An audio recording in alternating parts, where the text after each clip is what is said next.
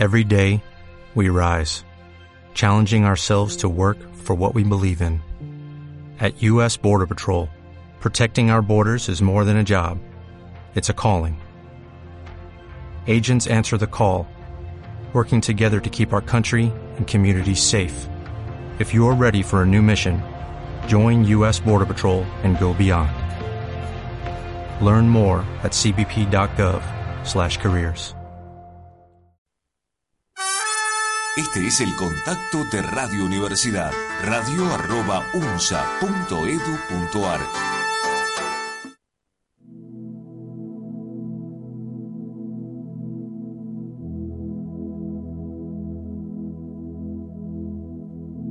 No saber leer es una cosa muy fea, muy fea. Bueno, un día me decidí. Me llamo Mercedes, soy casada, tengo tres hijos y agarré y tomé la iniciativa. Soy Adriana, tengo 39 años, soy alfabetizadora. La tarea era recorrer casa por casa. Hay un momento en que parece que no se puede. Los hijos de los alfabetizados se sienten muy felices.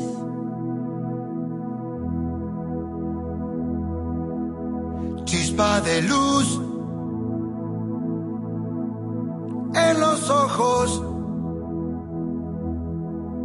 Veo quién soy junto a otros. No tiene edad la escuela. Hoy dibujé mi nombre en letras. Mírame ya, nómbrame ahora. Miedo no hay, ya no me toca. Puedo sentir que queda fuera como un milagro la vergüenza.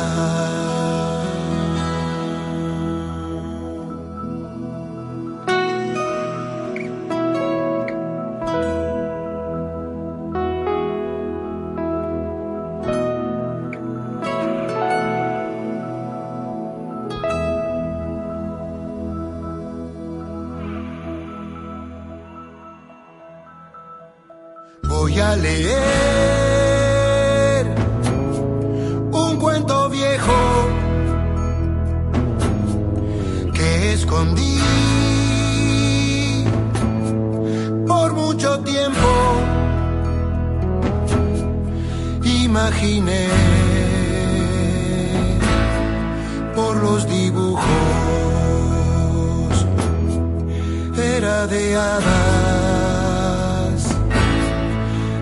de brujos,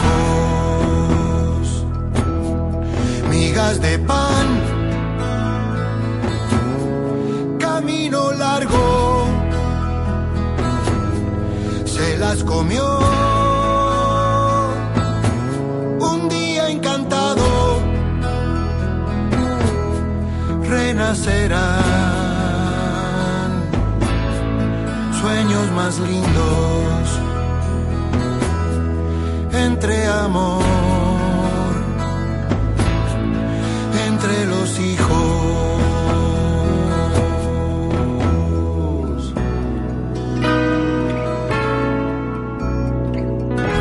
Tengo una nena de 5 años y un nene que va a cumplir dos. Me gustaría escribir una carta a los familiares que tengo allá en el Chaco, por ejemplo. Felicidad al encontrarte algo de mí.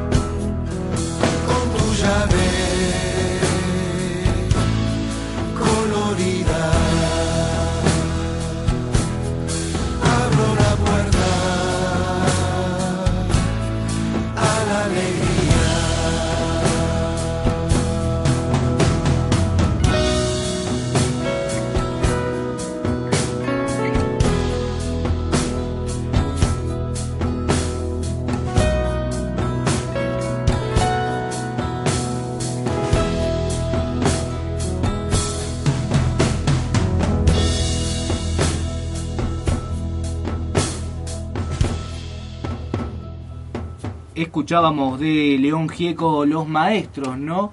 Que, eh, bueno, el tema lo compartía justamente para todos aquellos alfabetizadores que trabajan con gente adulta. Vamos a comentarle a la audiencia alguna curiosidad que para hablar los jóvenes utilizan solamente 240 palabras. Hay cambios en el lenguaje, es un 25% de lo usual. Lo asegura un estudio de la Academia del Lenguaje. Hay especialistas que lo ven como un peligro, pero hay otros que afirman que eso no implica riesgo alguno. Así es, siempre se dijo que el idioma español es un organismo vivo en su uso diario que anida fortalece el crecimiento de acuerdo a un cálculo de la Academia Española de la Lengua actualizado al 2010, mientras un ciudadano medio utiliza entre 500 y 1000 palabras del español para comunicarse cotidianamente, los jóvenes usan solo un 25%, algo más de 240 palabras. Para comentarle también a la audiencia, vamos a tener a continuación una entrevista y para ello vamos a hablar, vamos a introducir un poco la temática de la psicopedagogía, que es una de las nuevas disciplinas que se encargan de estudiar los problemas de aprendizaje que se presentan durante la etapa escolar de los niños. Así es, y sobre esto nos comentaba Roxana Celeste Dib lo siguiente. Mi nombre es Roxana Celeste Dib, soy eh, licenciada en psicopedagogía. Eh, en este momento actualmente no hago consultorio, pero te, puedo contar qué hace un psicopedagogo. Un psicopedagogo tiene varios ámbitos donde puede trabajar. Puede trabajar en el ámbito educativo, enseñando, eh, en los terciarios, enseñando y formando nuevos profesionales. Puede trabajar en el ámbito de investigación, de hecho, ese es uno de los ámbitos que a mí en particular me gusta, que es cuando eh, podés investigar acerca de las problemáticas de aprendizaje y podés colaborar a nivel social con eh, los datos que encontraste. Eh, ¿Por qué? Porque generalmente cuando eh, vos trabajás con test, con baremos o con algún tipo de investigación, no tienen que ver con tu regionalización. Entonces a mí me interesa esa área porque justamente lo que hace es permitirte que vos investigues en tu zona y que otros psicopedagogos, otros docentes puedan eh, utilizar esas herramientas de acuerdo a la regionalización de, de, acuerdo a la edad, de acuerdo al sexo, de acuerdo también así es un chico rural o un chico de ciudad. Entonces esas áreas son muy interesantes. Después tenés también este, el ámbito clínico. En el ámbito clínico nosotros trabajamos eh, cuando el chico sale de la institución educativa, ojo que no solamente trabajamos con niños, sino que también trabajamos con bebés con la estimulación temprana, trabajamos con niños, trabajamos con adolescentes, con chicos universitarios también.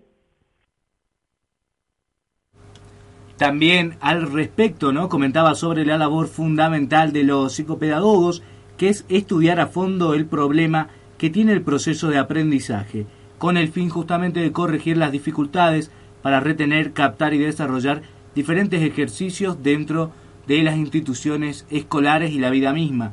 Sobre esto también nos comentaba justamente sobre su especialidad. Eh, la psicopedagogía a mí me, me, sirvió para comprender los procesos de aprendizaje, inclusive de lo que tiene que ver con los juegos de roles de los papás, ¿no? De poder investigar, como yo te decía, eh, por ejemplo, qué pasa que no podemos poner límites, por qué no podemos poner límites, por qué no podemos aprender a decir que no, por qué este, eh, no podemos aprender a comunicarnos.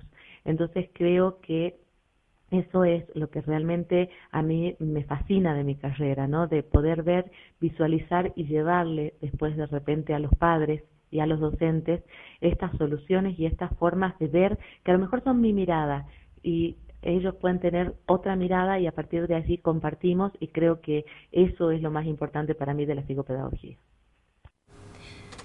Podemos decir que la psicopedagogía es un gran aporte de la ciencia dentro de la educación, teniendo como base fundamental a la psicología del aprendizaje y a la neuropsicología en tanto a través de una batería de test y un vínculo personal con el alumno y su entorno, logra desentrañar la causa por la cual existen dificultades. Con respecto a las herramientas de aprendizaje, comentaba. Porque comprende lo que tiene que ver con orientación vocacional, comprende lo que tiene que ver con dificultad de aprendizaje, por ejemplo, cómo destrabar el aprendizaje en un niño, cómo descubrir qué es lo que le está pasando, por qué no aprende este niño que quizás nos damos cuenta que tiene todas las potencialidades, tiene un aparato cognitivo que le permite aprender, pero de repente el estilo de aprendizaje que está utilizando quizás sea, por ejemplo, un estilo hipoasimilativo, hiperacomodativo. Esto quiere decir de que a lo mejor eh, incorpora pocos contenidos, pero en realidad los acomoda a esos pocos contenidos para poder aprender. Entonces, estos estilos siempre es necesario que vayamos viendo qué estilo de aprendizaje tiene el, chico con el que estamos trabajando. Con los chicos que entran a la universidad en general, lo que se trabaja son sobre técnicas de estudio. Generalmente, el chico que está que sale de secundario es muy común que no tenga ni organización ni técnica de estudio. Entonces, sobre ellos comenzás a trabajar sobre eso, sobre lo que tiene que ver el organizar sus tiempos, su técnica de estudio. Después tenés también el psicopedagogo que trabaja en una institución educativa, donde lo que hace es hacer proyectos para esa institución educativa, llevarlos a cabo y evaluarlos. También va a trabajar eh, como psicopedagogo institucional, cuando, por ejemplo, hay algún conflicto, hay alguna dificultad, hay algún, alguna problemática dentro de la institución, entonces lo que permite es analizar esa problemática. También tenés el psicopedagogo forense. El psicopedagogo forense es aquel que trabaja con las problemáticas de violencia, que trabaja con las problemáticas de adicciones, que está muy cercano a todas las instituciones donde en realidad están eh, los chicos, por ejemplo, las escuelas carcelarias. son instituciones donde debería haber psicopedagogos forenses, en la justicia debería haber psicopedagogos forenses, porque en realidad en el resto del país lo hay y si vos te pones a pensar en muchas oportunidades hay cuestiones que se ponen en juego, por ejemplo, una pareja que se está divorciando y en realidad pone al chico en el medio. Entonces el chico comienza a fracasar en los aprendizajes y en realidad esto tiene que ver quizá con la falta de dinámica de diálogo en la pareja. Y esto hace ¿por qué? Porque en realidad, bueno, esto velo con tu madre, esto velo con tu padre, el chico queda con el aprendizaje en el medio y es allí donde nosotros intervenimos para ver qué es lo que está sucediendo, cómo se está poniendo en juego esto y qué es lo que pasa con este aprendizaje de roles también, de podernos volver a acomodar en los roles. También trabajamos con gerontología, trabajamos con adultos cuando en realidad tenemos que reaprender, cuando tenemos también que hacer este, prácticas vocacionales nuevamente, porque quizás aquel adulto que se está jubilando quiere volver a saber qué es lo que puede hacer y a, partir de allí orientarlo. Estábamos escuchando la voz de Roxana Celeste Div, quien nos comentaba un poco sobre la psicopedagogía y también mencionaba eh, los estudios y los avances de esa disciplina en la gerontología, que es justamente la educación de adultos mayores. Quien nos comentaba al respecto es Paola Delgado, profesora de gimnasia, quien nos comentaba y nos compartía sus actividades.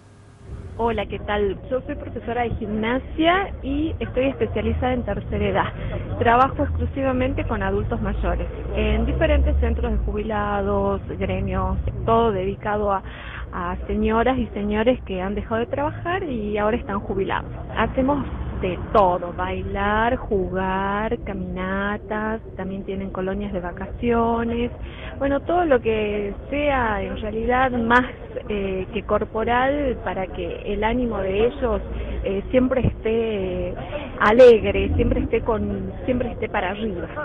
Fue una decisión personal porque la verdad que, mm, eh, bueno, en un principio me mandaron a un gimnasio y yo decía, uy, ¿qué hago ahora con tantos abuelitos, con tantas señoras grandes? No sabía, no sabía qué hacer. Y, bueno, fui buscando la manera de integrar todas las actividades, de hacer un, una buena este, capacitación y desde ahí este, me gustó, me encantó, me enamoré y hasta el día de hoy ya hace más de 15 años que trabajo. Sí, me encantaría tener un centro recreativo, cultural, deportivo para la tercera edad. Eso me encantaría. Es un sueño que si Dios me ayuda y, podemos seguir trabajando, me encantaría hacerlo. Los espero, los espero. Tengo una página de Facebook que se llama Eventos Mayores Profesora Paola Espinosa. Y bueno, de ahí en más, ustedes me buscan, ahí tomamos contacto y quiero que, que disfruten, que bailen, que jueguen, que pasen lindos sus años de jubilación. Bien, escuchábamos la voz entonces de Paola Espinosa, quien comentaba las actividades que realiza como profesora de gimnasia junto a la tercera edad. Y también ahora vamos a compartir las líneas de contacto con la radio.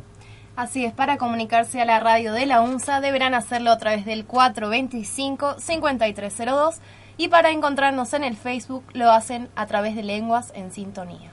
Y ya que hablábamos un poco de sistemas de educación alternativos, vamos a compartir el siguiente tema musical que es parte del álbum La Biblia de Vox Day, que habla de eh, libros sapienciales, ¿no? que son los libros que indicaban al pueblo elegido cuál debía ser su conducta para acercarse a Dios.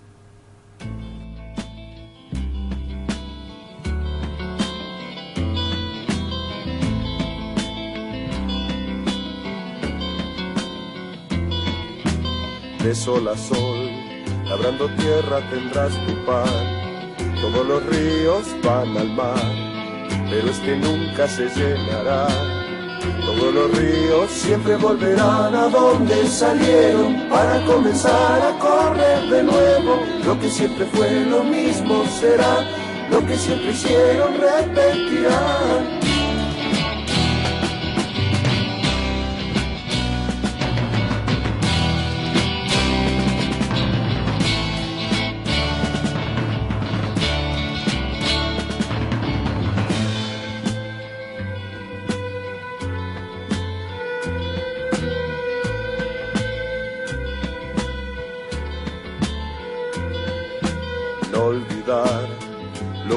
Ya se ha visto ya, tal vez un día lo sabrás.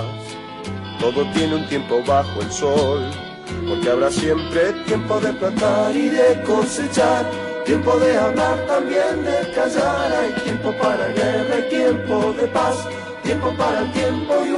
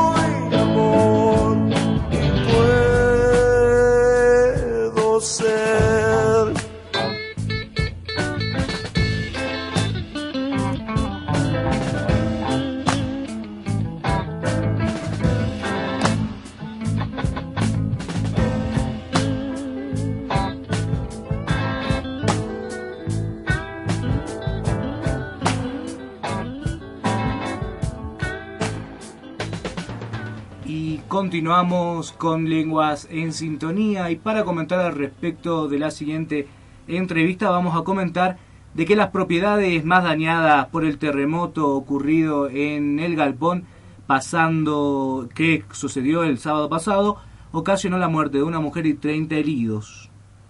El presidente del IPB, Marcelo Ferrari, anunció hoy que las construcciones se realizarán en los mismos terrenos de las casas que quedaron inhabilitadas aunque dijo que aún no están definidos los montos ni los plazos de las obras. Mientras en la zona se continúan las demoliciones de las casas que fueron brutalmente arrasadas, un comercio en el galpón y casi toda la localidad afectada por el sismo de 5.9 grados en la escala de Richter el sábado pasado. Y a continuación escucharemos la palabra del ingeniero Agustín Javier Di Bartolo, ingeniero en telecomunicaciones, que nos va a hablar sobre el sistema de telemetría en movimientos sísmicos. Presentamos mi tema de tesis, se llama Sistema de Telemetría de Eventos Sísmicos. Trata en una, una estación central y tres estaciones remotas que permiten medir los movimientos del suelo ¿sí? y también permite mandar un mensaje de alerta en caso que se detecte un sismo o un macrosismo. Eh, lo presentamos en Buenos Aires, en el Congreso, se llama Congreso Internacional de Innovación Informática y Tecnología, organizado por la UAI, que es la Universidad Abierta Interamericana. Y bueno, estaba este concurso de, digamos, de trabajo final de tesis y nuestro, digamos, nuestro proyecto salió primero, ganándole universidades de Buenos Aires, de La Plata, de Córdoba y de diferentes partes del país. El sistema, sí, eh, está el prototipo desarrollado, falta la implementación. El tema es que se nos acabó el presupuesto para la implementación de los equipos, necesitamos una obra civil, el lugar necesita tener energización, digamos, tiene que estar segurizado, necesitamos una antena eh, importante. Y el tema de detecta los sismos, pero es como que los detecta y es muy difícil prevenir. ¿sí? Se puede detectar y tener unos segundos de anticipación, pero bueno, el tema sismo es muy difícil saber cuándo va a pasar. Se puede descubrir que está por pasar, y eso da en sistemas internacionales como en México o en Colombia o en Chile, eh, le dan unos segundos, eh, le permite, digamos, defensa civil, a los bomberos, a policías alertarse, saber qué va a pasar, entonces tienen esos 30 segundos, 15 segundos de reacción que en un sismo, digamos, es fundamental, porque en 15 segundos pensamos que podemos desalojar de la casa, podemos irnos, entonces sí, si se hubiera implementado, quizás, eh, si funcionara bastante bien, se podría, digamos, detectar unos segundos antes de la ocurrencia. También estamos con la, digamos, peleando con la parte, digamos, de defensa civil, intentando hablar con el gobierno para poder implementarlo, porque como te digo, eh, se nos va el presupuesto, eh, la implementación, pero toda la teoría y la, idea está, digamos, desarrollada para que se pueda implementar. Así que la idea es, digamos, a futuro hacer algunos avances, mejorar el sistema e intentar una vez por todas realmente implementarlo en esta ciudad que sí lo necesita. Estábamos escuchando la entrevista de Agustín Javier Di Bartolo, ingeniero en telecomunicaciones, que por ahí planteaba un sistema de telemetría de movimientos sísmicos que hubiese prevenido una catástrofe como la del Calpón Y bueno, ¿no? Este, esta entrevista por ahí quiere demostrar de que la universidad no se encuentra ajena a lo que es la sociedad y que estos avances realmente son superadores. Nosotros nos vamos a ir a una tanda y enseguida continuamos con más lenguas en sintonía.